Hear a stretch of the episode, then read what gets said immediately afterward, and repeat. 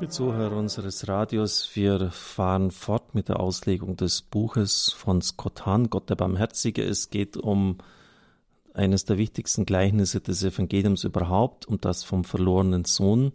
Der Vater geht dem Sohn entgegen und schenkt ihm symbolträchtige Gaben.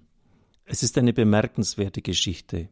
Nur einige Verse in der Bibel, aber alles ist in ihr enthalten. Das Gesetz der Sünde, die Abwärtsspirale der Konkupiszenz, also der Begehrlichkeit, die fortschreitende Umnachtung des Verstandes, das Tödliche der schweren Sünde, der moralische Tod des Sohnes, die in Anführungszeichen harte Barmherzigkeit der göttlichen Vorsehung in Form von Katastrophen und die Bereitschaft Gottes dem Sünder entgegenzukommen und ihm auf halbem Weg, auf dem Weg zur wahren Reue zu begegnen. Was empfängt der Sohn, als er sich mit seinem Vater versöhnt? Das beste Gewand, einen Ring an die Hand, Schuhe für die Füße und ein Festmahl zu seiner Ehre. Jedes dieser Geschenke hat einen großen symbolischen Wert. Der Siegelring ist das Kennzeichen der Bundesfamilie, in die der Sohn wieder aufgenommen wird.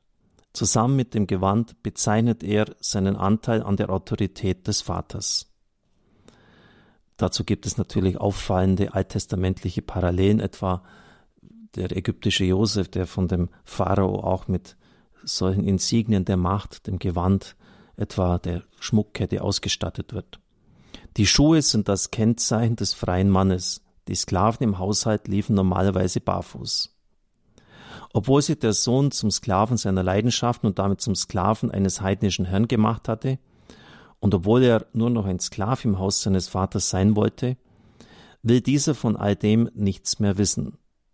Der Sohn sollte, aus heidnischer Sklaverei befreit, sich nicht in neuer Sklaverei wiederfinden. Vielmehr war er jetzt zur Sohnschaft befreit. Und wenn er wieder Sohn war, dann war er auch Erbe und hatte Anteil an Würde und Besitz des Vaters. Doch zunächst muss er wieder am Leben des Vaters teilhaben, und das bedeutete an seinem Tisch. Die Geschichte bewegt sich vom Weg zum Speisesaal, von der Beichte zum Fest, von der Entfremdung zur Tischgemeinschaft. Das griechische Wort für solch eine Gemeinschaft ist Koinonia.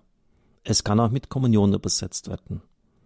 Der Vater nimmt den Sohn wieder in die Kommuniongemeinschaft all jener auf, die mehr als genug zu essen haben. Was können wir somit von diesem Vater sagen? Ohne zu zögern dies, er gibt sich mit Sündern ab und ist sogar mit ihnen. Wir dürfen jedoch nicht vergessen, dass in diesem Drama noch eine dritte Person vorkommt. Und wenn das Gleichnis Jesu in erster Linie an die Adresse der Pharisäer gerichtet ist, dann ist diese Person vielleicht die wichtigste von allen. Ich glaube das tatsächlich und habe diese Geschichte daher oft das Gleichnis vom älteren Bruder genannt. Damit hat Scott Hahn sicher recht, äh, denn es kommt ja gerade auf diesen älteren Bruder an. Die Haltung des älteren Bruders spiegelt die Empörung und die Bitterkeit der Pharisäer wider. In der Tatsache, dass Jesus sich der Sünder annimmt, sahen sie fälschlicherweise eine Verletzung der Bundesgerechtigkeit. Schauen wir uns einmal die klassische Formel eines Bundeseides an. Den Himmel und die Erde rufe ich heute als Zeugen gegen euch an. Leben und Tod lege ich dir vor, Segen und Fluch. Wähle also das Leben, damit du lebst, du und deine Nachkommen. Liebe den Herrn, deinen Gott, hör auf seine Stimme und halte dich an ihm fest, denn er ist das Leben. Er ist die Länge deines Lebens, das du in dem Land verbringen darfst, von dem du weißt. Der Herr hat deinen Vätern Abraham, Isaak und Jakob geschworen, es ihnen zu geben. Das ist ein Zitat aus Deuteronomium 30. Definitionsgemäß sind Sünder jene, die ihren Bundeseid gebrochen, das Gesetz übertreten, Fluch und Tod gewählt und damit ihr Recht verwirkt haben, als Söhne und Erben im Land des Vaters zu leben.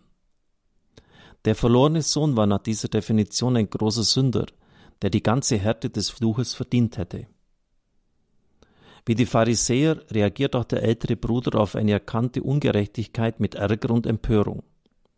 Und wie die Pharisäer scheint er die Logik der Bundesliebe nicht zu begreifen. Natürlich muss es Konsequenzen haben, wenn ein Bund gebrochen wird aber es muss auch einen Weg geben, wieder nach Hause zu kommen. Der Bund ist ein Familienband, kein Sklavenvertrag. Und ein gebrochener Bund kann wiederhergestellt und erneuert werden. Das Problem des älteren Bruders sowie der Pharisäer besteht darin, dass sein Denken nicht von der Familie, sondern vom Sklaventum her geprägt ist. Seine Antwort verrät ihn.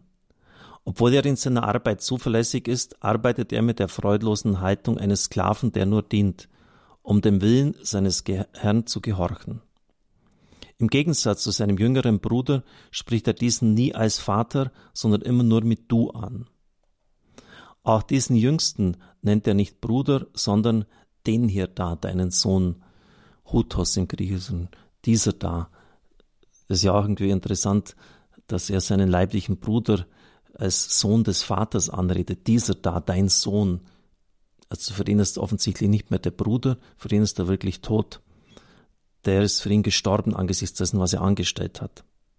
Selbst in seiner Eifersucht auf das Fest für den Bruder hat er für sich nicht den Wunsch, ein Familienmahl, sondern eher eine Partys mit seinen Kumpeln, ein Fest mit seinen Freunden zu feiern. Das ist die Sprache von Dienern, nicht von Söhnen. Soweit diese Auslegung, liebe Zuhörer unseres Radios. Man kann dieses Gleichnis wohl nie tief genug betrachten, weil es auch das Drama jeder Sünde und das Drama auch von uns enthält. Immer wieder entfernen wir uns vom Haus des Vaters und wundern uns dann, dass es uns in der Fremde nicht gut geht. Ich darf Ihnen den Segen spenden. Es segne, schütze und behüte Sie der mächtige und gütige Gott, der Vater und der Sohn und der Heilige Geist. Amen. Ich wünsche Ihnen einen gesegneten Tag.